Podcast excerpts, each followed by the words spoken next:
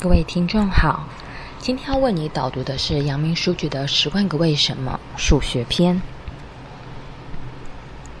你都是怎么计算一加二加三一直加到一百的呢？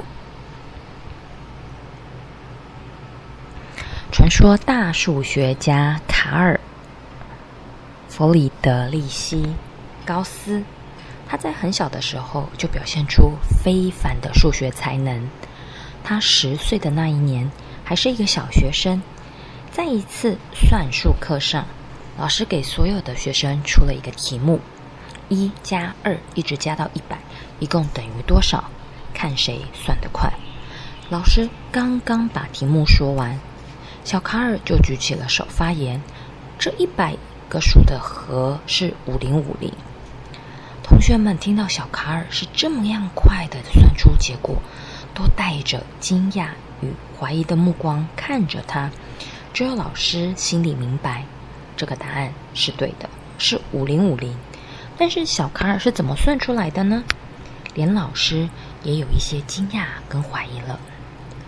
小卡尔告诉大家，他发现从一到一百是一百个数，有一个奇妙的特性，就是挨次把头尾两个数加起来。都会等于一百零一，而这样的数刚好有五十对。你想一想哈，一加一百是一百零一，二加九十九也是一百零一，三加九十八也是一百零一。那这样子的和呢，刚好有五十对，所以那么也就是说，在一到一百这一百个数中，一共有五十对的一百零一。那也就是说，这一百个数的总和就是五十乘以一零一，会等于五零五零。那其实很多有名的数学家和科学家，他们从小就是非常细心的观察和注意周围发生的一切现象。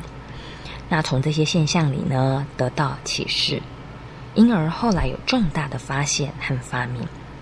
在数学当中，还有很多类似这样的奇妙性质。你发现过了吗？